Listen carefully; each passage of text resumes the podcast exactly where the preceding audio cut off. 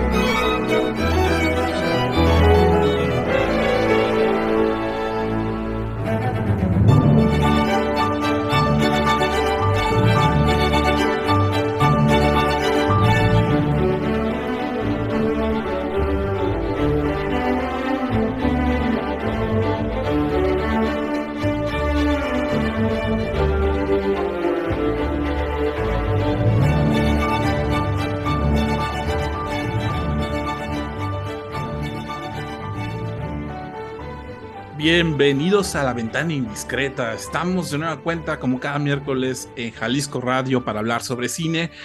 Em, entramos con música de una película de Hayao Miyazaki porque, bueno, yo, al menos yo, la estoy esperando muchísimo, la nueva película de, de este director de animación japonesa que eh, estrenó y dio, no, no, no estrenó, sino más bien que la función inaugural del Festival de Cine de San Sebastián, que se está llevando a cabo en este momento, fue la nueva película de Miyazaki. Guillermo del Toro dirigió, dio un mensaje hablando muy bien de este director, esta incidencia, ¿no? De que la animación también es cine, que hay que poner atención más a los realizadores que se dedican a hacer la animación. Y pues una película que todavía no se sabe mucho de este lado del occidente, ¿no? De este lado del mundo del occidente, em, y que esperemos que pronto llegue a salas mexicanas. Está conmigo como cada miércoles Annemary Mayer. Annemary, ¿cómo estás?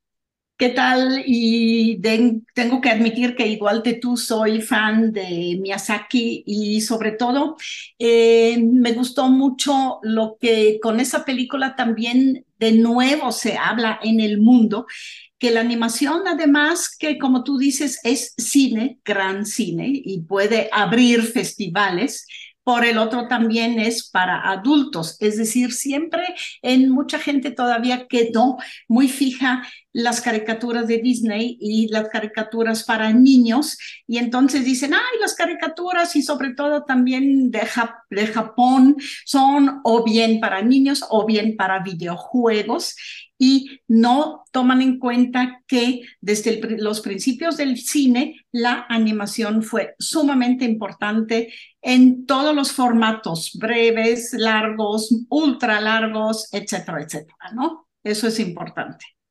Sí, sobre todo con alguien con tanta experiencia y como con tanto deseo de, digamos, de, de, contar su, su trascendencia a las nuevas generaciones, ¿no? Como lo es Miyazaki, que ya tiene ya casi 80 años, ¿no? Entonces, su, su mirada es mucho más, mucho más madura, ¿no? En comparación también a sus primeras películas.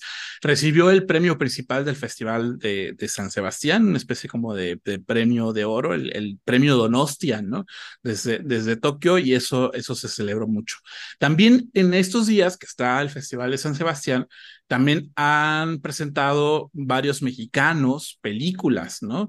Uno de ellos, por ejemplo, la película que está ahorita actualmente en cartelera, Heroico, eh, está, bueno, va a estar presentándose en San Sebastián como parte de la sección de Horizontes Latinos, que son como el cine latinoamericano presentándose en España, ¿no? Heroico de David Sonana, Totem de Lila Avilés y El Eco de Tatiana Hueso, que son como las películas que han estado moviéndose en los, en los festivales europeos este año.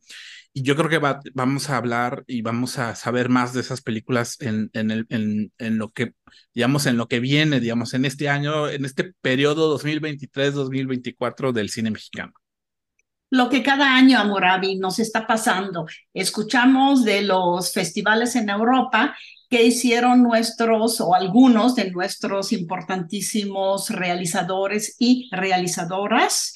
Y luego nos quedamos con las ganas de verlas y nos tenemos que aguantar a veces hasta un año para que nos lleguen aquí a nuestras pantallas o a lo mejor las encontremos incluso primero pues en este en su versión digital subidos a la a la gran nube arriba de nosotros, ¿no? El eco de Tatiana Hueso, ¿se acuerdan de ella, por ejemplo, Noche de Fuego? Y um, Tempestad, el documental, es muy potente, muy fuerte el cine de Tatiana Hueso, muy bien hecho además y además muy femenino. Y Totem de Lila Avilés también le tengo muchas ganas porque su camarista, que fue su ópera prima, me convenció 100%. Aquel um, retrato de una joven mujer que trabaja en un hotel de la Ciudad de México, en todos los pisos de esa torre que es el hotel, sube y baja y se mete a los cuartos y vive lo que dejan los huéspedes en los cuartos sin que se vea a los huéspedes, me parece sumamente potente para cine que parte de un espacio cerrado y de lo que los demás dejan en ese espacio para que alguien lo ordene y haga limpieza en ese espacio, ¿no? También. Aquí Totem, no sé ni de lo, de lo que se trata, no quiero saberlo hasta poder ver la película y una que también está en San Sebastián es Memory de Michel Franco, una coproducción con Estados Unidos, que también por ahí hemos escuchado que estuvo en otros festivales y también cortometrajes. Así que esperemos, esperemos, esperemos a Murabi. No, no sé si haya un santo para prenderle una velita para que esas películas todavía nos lleguen en ese año 2023, donde dieron la vuelta pues al mundo occidental, como bien dices, y que nos lleguen aquí de rebote. Yo, creo que sí, eh, es, muy probable que tengan estreno. El, el, problema a veces no es que tengan estreno o no, sino que a veces llegan ya muy tarde, ¿no? Ya después de que ya pasaron, de, después de que ya viajaron por el mundo, digamos, porque bueno, es, es parte de, de los ciclos que a veces tienen las películas y a veces ya cuando llegan ya a veces es un poco ya, ya, ya tarde para, para el público mexicano. Algunas de ellas como Heroico, tiene sentido que se hayan estrenado este mes por todo el, digamos, la parte patria, ¿no? Este, de los festejos patrios y del cuestionamiento que se hace como a los militares en este país. Eh, tienes, tenía sentido ese estreno, pero bueno, eh, tanto, tanto la película de Lila Vilés como la de Tatiana Hueso, esperemos que en las, en las, próximas, en las próximas semanas eh, tenga, tenga mucho más eh, presencia, ¿no? Sobre San Sebastián, una de las cosas más interesantes que hubo este, este año fue una polémica muy fuerte en España. Creo que aquí, aquí casi no nos llegó, pero en España sí fue todo un tema, ¿no? Relacionado a la proyección de un documental eh, que se llama No me llame Ternera que es como una entrevista a un, digamos, a uno de los líderes de este grupo terrorista ETA, ¿no? Y en donde, ah, digamos, se, se, le cuestiona y se le eh, preguntas sobre las, las razones, los motivos por los que participó en esos actos terroristas, y hubo como una respuesta así como muy intensa, ¿no? De muchos intelectuales y de políticos en España, ¿no? Eh, aclamando que no se debería eh, proyectar la película en un espacio tan privilegiado como el de San Sebastián. Finalmente, el, el, director del festival dio a entender, bueno, sí, digamos, eh, hay, hay todo un cuestionamiento sobre cómo se puede abordar la violencia, ¿no? Y cómo se puede abordar como a las personas que ejercen estos actos tan violentos, ¿no? Y, y, y al final, bueno, la película sí se, sí se va a presentar, ¿no? Pero, pero la, la polémica da un poco como pie a cómo es que los festivales de cine dan pauta y abren estos espacios a películas que pueden ser como, como censurables, entre comillas, y además en un país como España que tiene una historia y un trasfondo muy fuerte. Lo mismo con Chile, ¿no? Con, con estos días el tema de la dictadura, ¿no? El recuerdo y la memoria de la, de la dictadura y de, Pinochet, pues obliga como a repensar, y es, siempre es un tema cada año, ¿no? Cómo representar esos, ese pasado y esos traumas que tiene cada país, ¿no? A través del cine. Claro que sí, pero hablar los, los traumas finalmente es uno de, una de las tareas del arte y del cine, obviamente, ¿no? Eh, hablar, hablar, tener memoria y hablar de lo que quedó como memoria o como este trauma en una sociedad, en un país, en una región, pues tiene que estar en el, en el, en el cine, pues en, la segundo, en el segundo bloque vamos a hablar de Oppenheimer y esa también es una película que es resultado de algo para advertir de algo que está pasando o puede pasar. Entonces, eso es tarea, tarea del cine y de sus autores, obviamente, y hacer una película sobre ETA no en sí es condenable, obviamente que no este, aceptaríamos una película en promoción a la violencia, en promoción a algo, cosa que también aquí discutimos mucho con las películas y las series sobre narcotráfico, ¿no? Por ejemplo, sobre los cárteles. Sí, y, bueno, va a dar de qué hablar sobre todo porque, digamos, las series sociales siguen presentes. Mientras sigan presentes, no hay manera de que se pueda seguir abordando la, ética, ¿no? Relacionado a, a la representación de la violencia y la memoria. Bueno, como empezamos con música de Miyazaki, cerramos este bloque con, con, música también de Miyazaki para celebrar que le dieron este premio muy importante y este reconocimiento, digamos, de este lado del mundo, del lado, digamos, a, este director japonés. Y nos escuchamos en el siguiente bloque, La Ventana Discreta.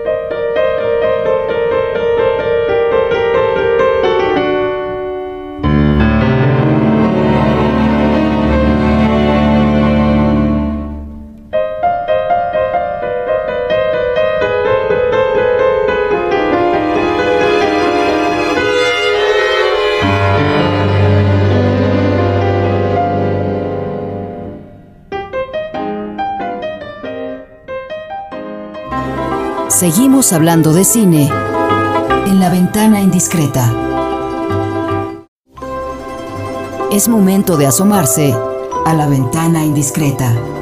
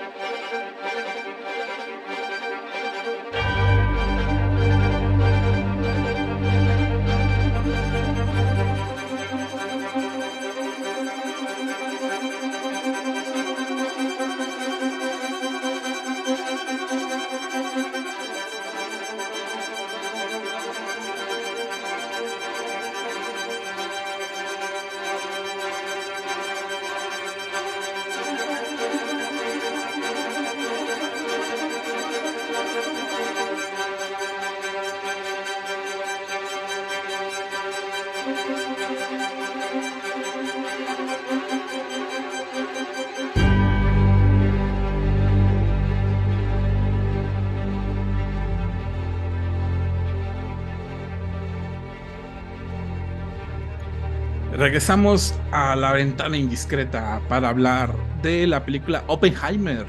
Y empezamos con la, con la música de Ludwig Goransson, em, este músico sueco que ha eh, tenido mucho éxito en las producciones de Hollywood, ¿no?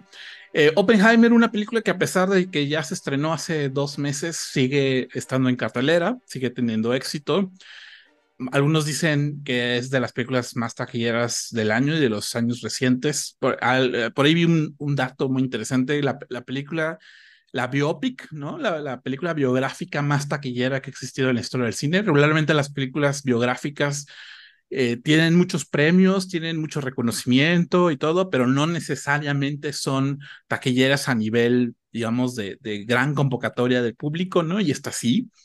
Eh, además, muchas semanas en IMAX, por ejemplo, ¿no? Este acaparó por varias semanas, casi meses, ¿no? La, pantalla de IMAX, que, que también, igual, también revaloró mucho como toda la parte técnica relacionada al cine. Em, una película que habla sobre la vida de Robert J. de J. Robert Oppenheimer, ¿no? El que quizás esta, este título medio extraño decir que es el padre de la bomba atómica, ¿no? El responsable de dirigir al equipo de científicos que desarrollaron la bomba atómica que lo que sucedió fue que el gobierno y los militares de Estados Unidos decidieron usarla para concluir la Segunda Guerra Mundial en las ciudades de Hiroshima y Nagasaki y de esa manera pues acabar, acabar la guerra, ¿no? Lo que vemos es su conflicto Mm, su, conflicto interno, social, ¿no? De quizás, por una parte, eh, eh, cierta paranoia que había en la época, ¿no? Relacionado a la política internacional del momento, ¿no? El, conflicto entre comunistas, el conflicto relacionado a, a, quién iba a ser como el primero eh, de los países que estaban involucrados en la guerra de poder desarrollar este, este artefacto. Em, y después, más adelante, ¿no? El conflicto de que el mismo gobierno de Estados Unidos decidió eh, hacerlo a un lado, ¿no? Porque Oppenheimer aprovechó su fama y su, eh, digamos, su figura pública, ¿no? Para hablar ya de los peligros de la bomba atómica, ¿no? Una postura mucho más pacifista y más de, del control de la ciencia en relación a, digamos, los avances tecnológicos del uso que se le deberían de dar, ¿no? Entonces el gobierno quiso hacerlo a un lado porque su, su mirada, pues ya estaba puesta en la Guerra Fría y como en el ataque a los comunistas y entonces ya, ya no le servía, ¿no? Entonces, un poco de entrada, bueno, esa, esa historia por ahí, que, que, que, bueno, está basado en un libro que también a su vez fue un, un, bestseller, ¿no? Este American Prometheus, ¿no? el triunfo y la tragedia de J.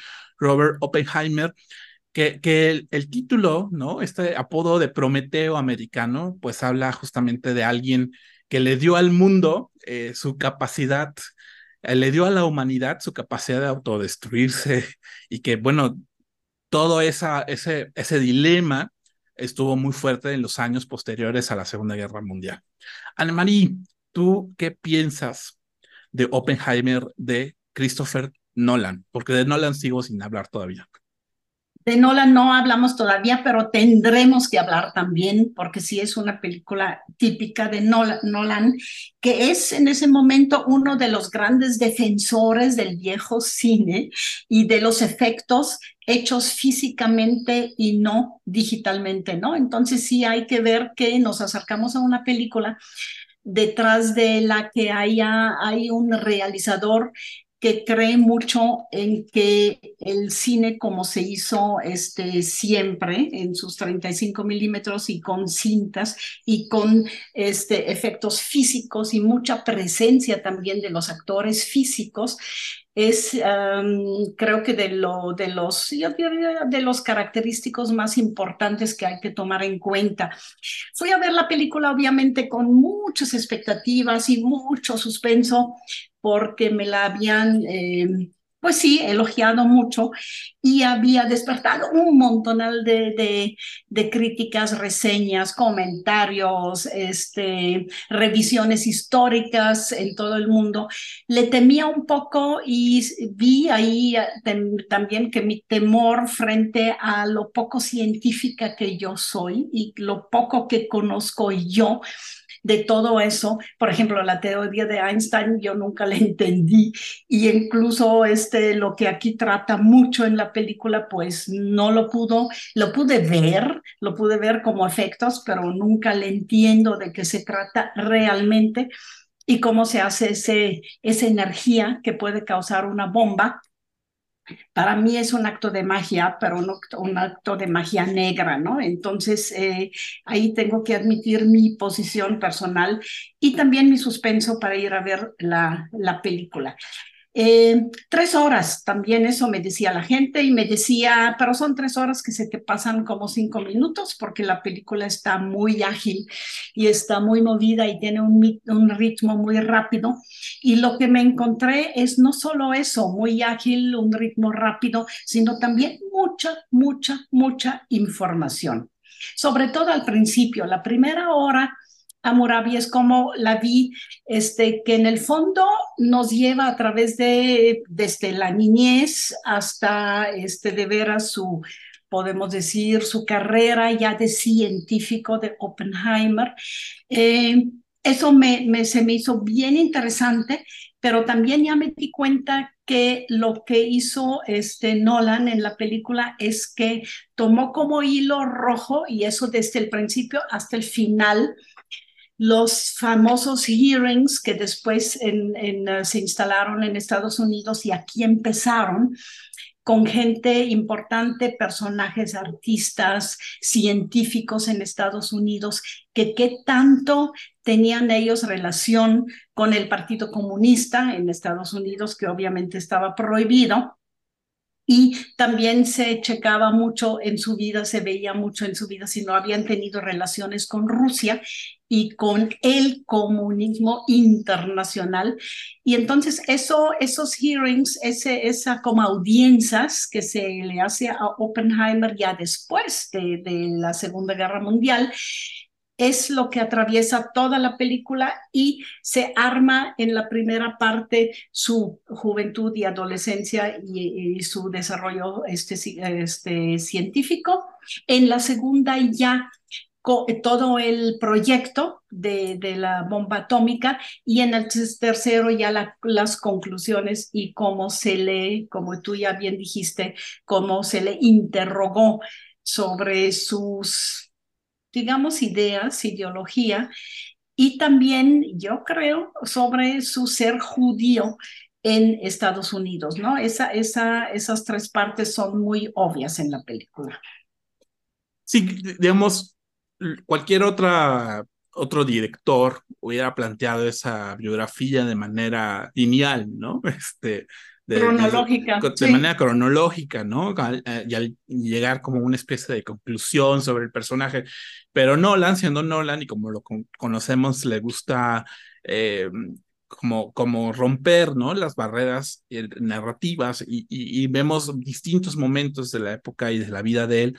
Y, y hay como distintas eh, narrativas que se están entrecruzando una de ellas, eh, la que sucede, digamos, durante la preparación de la bomba en los Álamos, que está filmada a color, e, ese contraste se me hace muy interesante, ¿no? Esa línea narrativa hasta color. Luego, años más adelante, cuando le están haciendo este hearing, ¿no? Es acusándolo de que él no era, o eh, señalándolo de que era incapaz de tomar la Comisión de Asuntos Nucleares, ¿no? En Estados Unidos, eso está en blanco y negro, como si, como si la época fuera pasada, como si, como si hacia adelante en la historia de Estados Unidos hubiera una especie de retroceso, ¿no? Político y, y, relacionado como a, a, a, las ideas políticas que se están viviendo en el país, ¿no?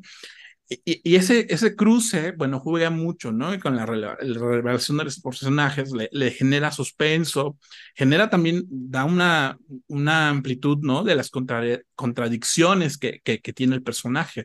Por un lado, bueno, es alguien que como científico eh, está apostando, ¿no? Justamente al desarrollo de, de, de una visión nueva de las cosas, pero al mismo tiempo está eh, participando en algo completamente inhumano, ¿no? Y, que, y terrible, que como fue la, bomba atómica, ¿no?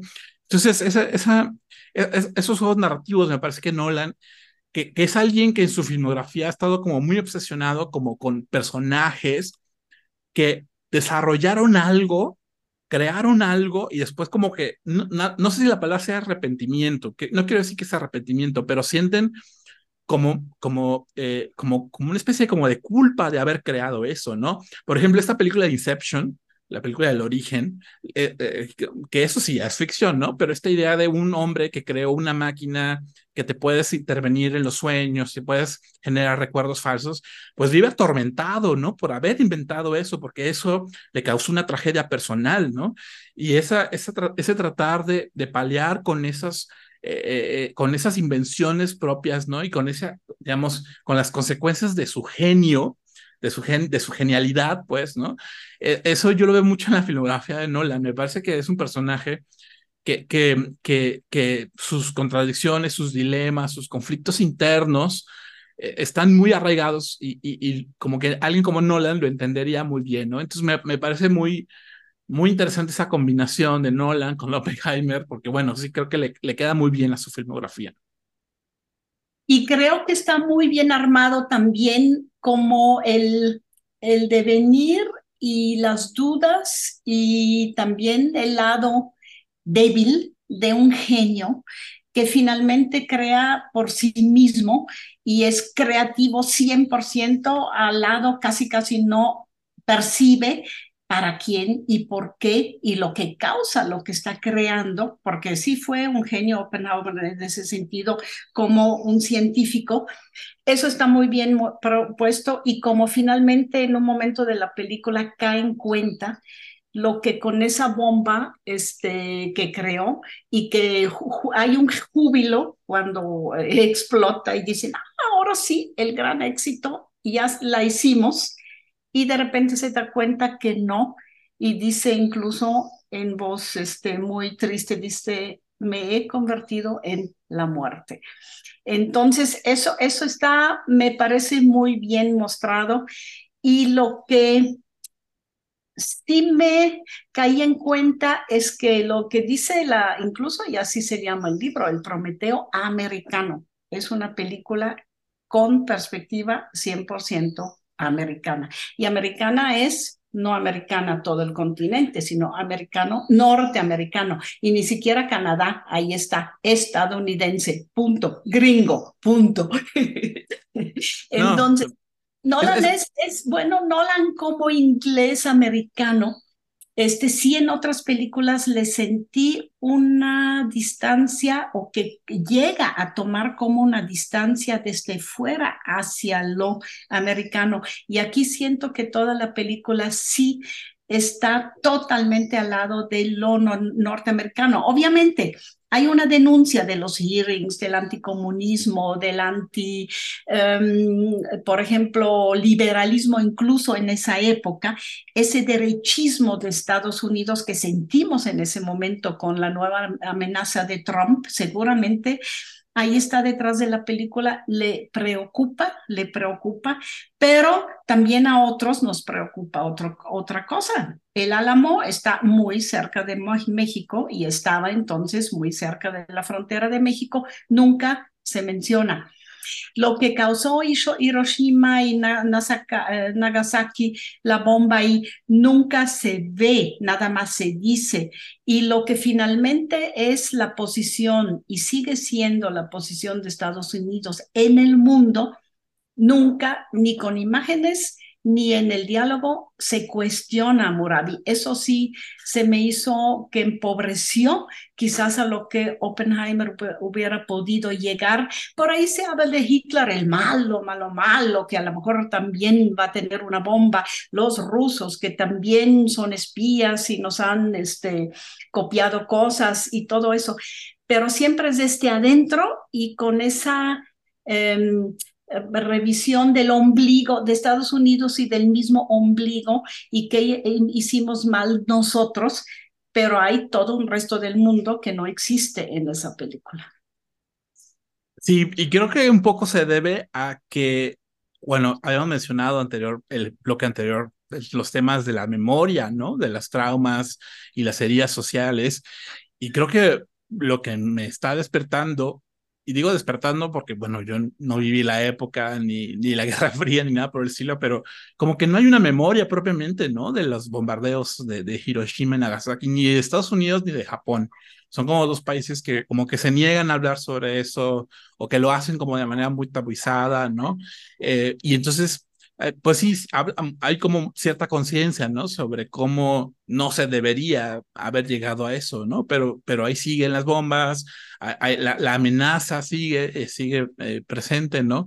Este, y entonces creo, creo, que, creo que tiene que ver mucho con, con, cómo, cómo esta película quizás pueda despertar como una discusión, ¿no? Sobre debió haber habido un mejor cierre, ¿no? En relación a, lo que sucedió con la guerra mundial, porque los países que intervinieron en ella no quisieron como hablar sobre el tema, ¿no? Y eso, tanto en Japón como en Estados Unidos, es muy notorio, ¿no? Como, como hay como esta justificación de la bomba, ¿no? Y eso es muy fuerte, ¿no? En, en el sentido histórico, que no, que transciende más allá de la película, o sea, eso se ve como en, en la, en, la, en la sociedad, ¿no? Entonces, pues bueno, Oppenheimer pues no parece aportar más a eso, pero pues quizás a algunos les encantará toda la parte, digamos, del suspenso y del thriller que aparece en la película alrededor de esta figura como es Robert, eh, J. Robert Oppenheimer. Anne-Marie, los dejamos este, en este bloque ya con música de Ludwig Göransson, que se escucha aquí en la película de Oppenheimer de Christopher Nolan, y nos escuchamos en el siguiente bloque, La Ventana Indiscreta.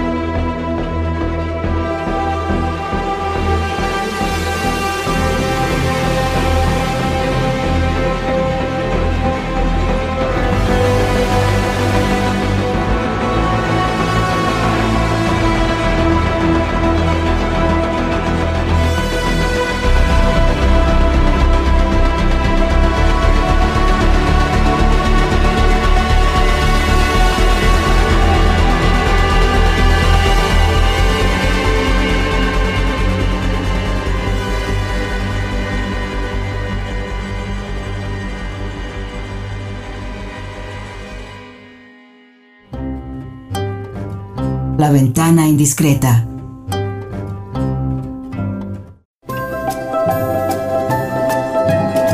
La ventana indiscreta.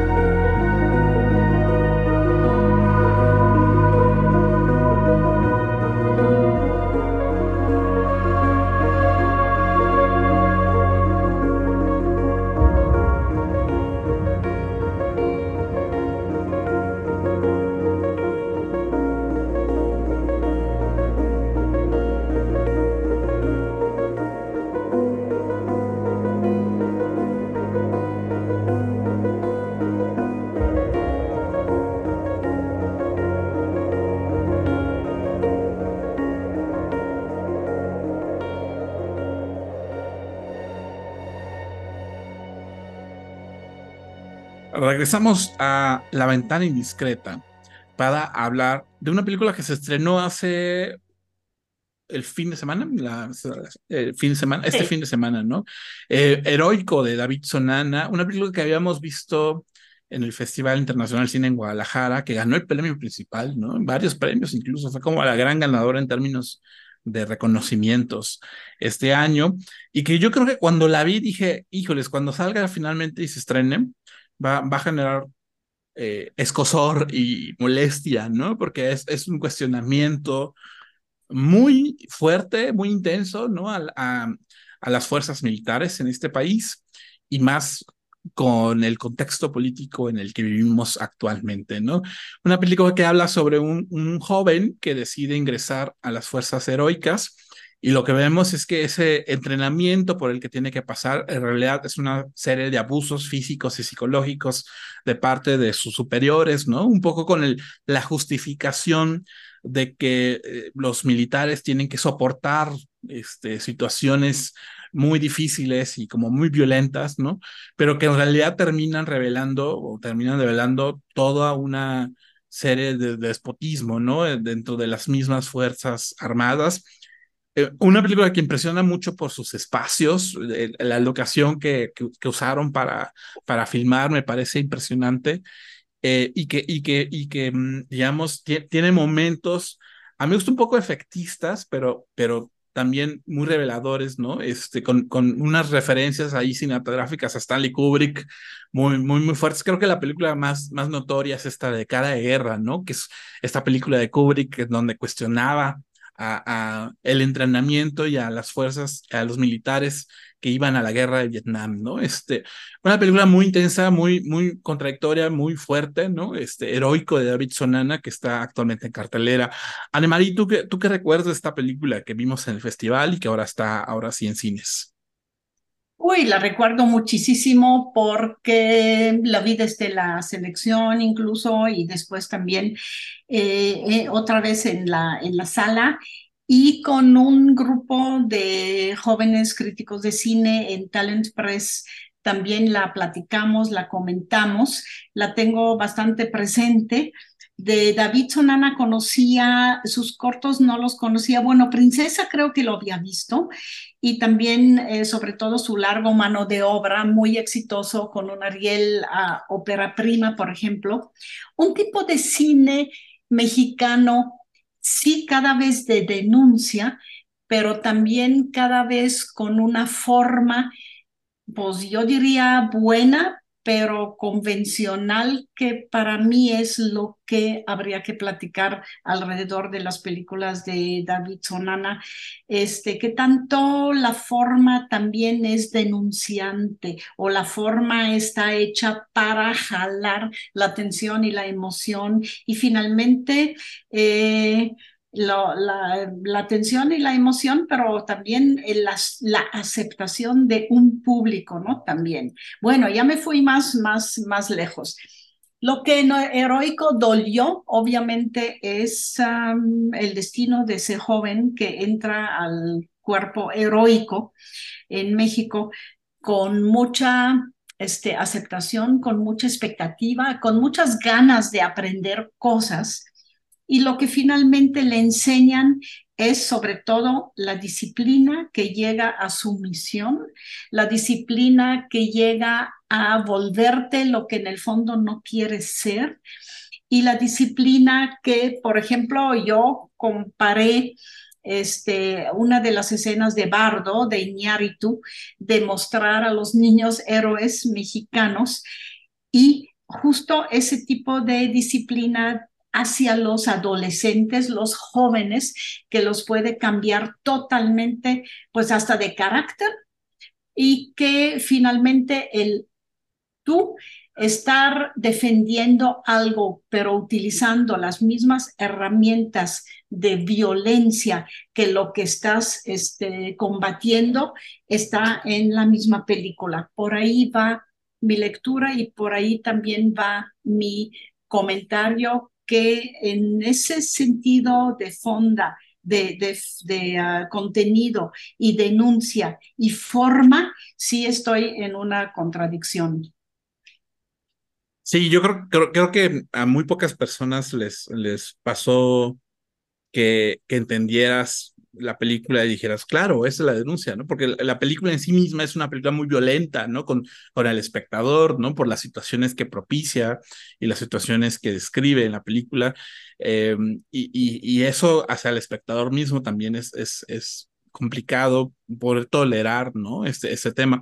También, obviamente, pues también están todas las, las cuestiones raciales, ¿no? O sea, lo que vemos es que el personaje principal es, es eh, de un pueblo originario, ¿no? Habla de una, el dilema, ¿no? Con relación con su familia. El padre también fue un militar, aunque nunca lo vemos, nunca sabemos de él, pero todo el mundo habla de lo importante que fue el padre del protagonista, ¿no? Y que, y que la deuda que tiene mucha gente con, con ese padre que nunca está ahí, ¿no? Que nunca lo vemos, ¿no? Eh, y, y, esas dinámicas de poder que se van eh, gestando, ¿no? En, dentro de las mismas escuelas e instituciones terminan eh, repercutiendo, ¿no? En la, en la, en, en, en, el bienestar psicológico del personaje, ¿no? Eso, eso, eh, a, mí me costó mucho trabajo como, como, como que a veces la película parece denunciar un tema, pero termina a veces ejerciendo como la misma violencia que está denunciando, la misma, la, la, la, la, ejerce también con el espectador, ¿no? digo, yo, yo sé que su impacto está tratando de generar, el, el, impacto que está tratando de generar viene de ahí, pero también no veo por qué uno también tiene que replicar, uno en el, frente a la película tiene que replicar esas, esas circunstancias violentas, ¿no? Eso, eh, no lo sé, no sé, no sé qué tanto uno como espectador también tiene que asumir o sumirse, ¿no? Frente a esas situaciones, ¿no? Kubrick utilizó una herramienta muy uh, potente para distanciarte como, como este espectador de lo que está mostrando, ¿no? el humor, es decir, la ironía, el mostrar todo eso también su lado ridículo. Entonces ahí creo esa importante distancia que el espectador puede tomar frente a la violencia que hay en la pantalla si la violencia está mostrada como Kubrick, por ejemplo, en Cara de Guerra, y de repente se canta ahí, por ejemplo, las, las, este, las bandas sonoras ahí son sumamente... La de Mickey Mouse, ¿no? La canción. Claro, entonces eso te hace, te, te, te, creo que te facilita verle la denuncia. Heroico está tan metido y tan, y tan seriamente metido en todo eso como que su misma violencia, que como ya lo dijimos y tú también así lo sientes, eh, este, lo, la utiliza hacia el espectador finalmente y ahí te deja a ti involucrarte con lo que está pasando y también em, no realmente ver como con lupa lo que le pasa al joven, sino como una especie de mecanismo automatizado que si lo aceptamos, pues nos volvemos inhumanos, Amurabi, me parece, me parece. Fipresi también fue uno de los premios de los críticos de cine. Ese premio quizás todavía me sorprendió más que el premio de Mezcal que ganó aquí. Y ahora la película también está en San Sebastián y quiero revisar un poquitito lo que dicen eh, los críticos europeos este, frente a Heroico, pero creo que más bien la reflexión debería de venir de México mismo, ¿no? ¿Qué tanto mostramos violencia? Para denunciar la violencia a Murabi. Eso está en películas sobre narcos, en películas sobre políticos, en películas de todo tipo, pero también en películas que quieren denunciar la disciplina militar. Sí, hay, hay por ejemplo, creo que el, gran representante de ese tipo de cine es Michael Haneke, ¿no?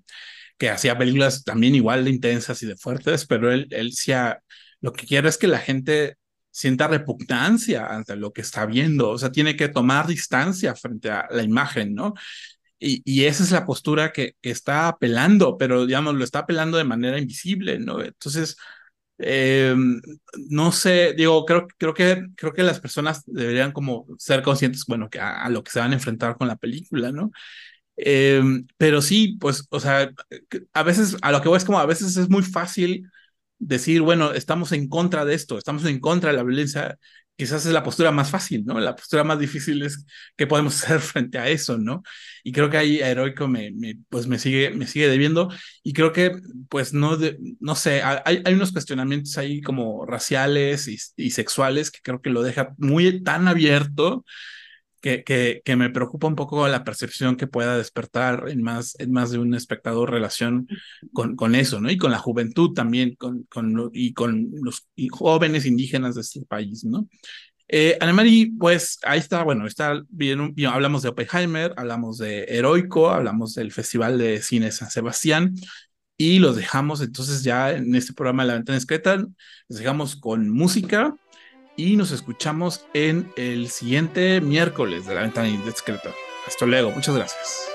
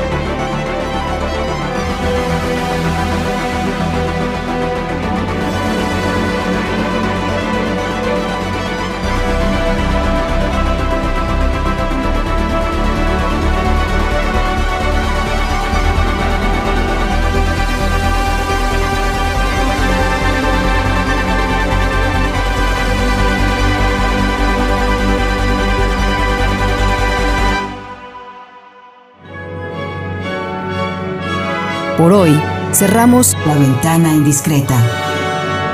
Nos escuchamos la próxima semana.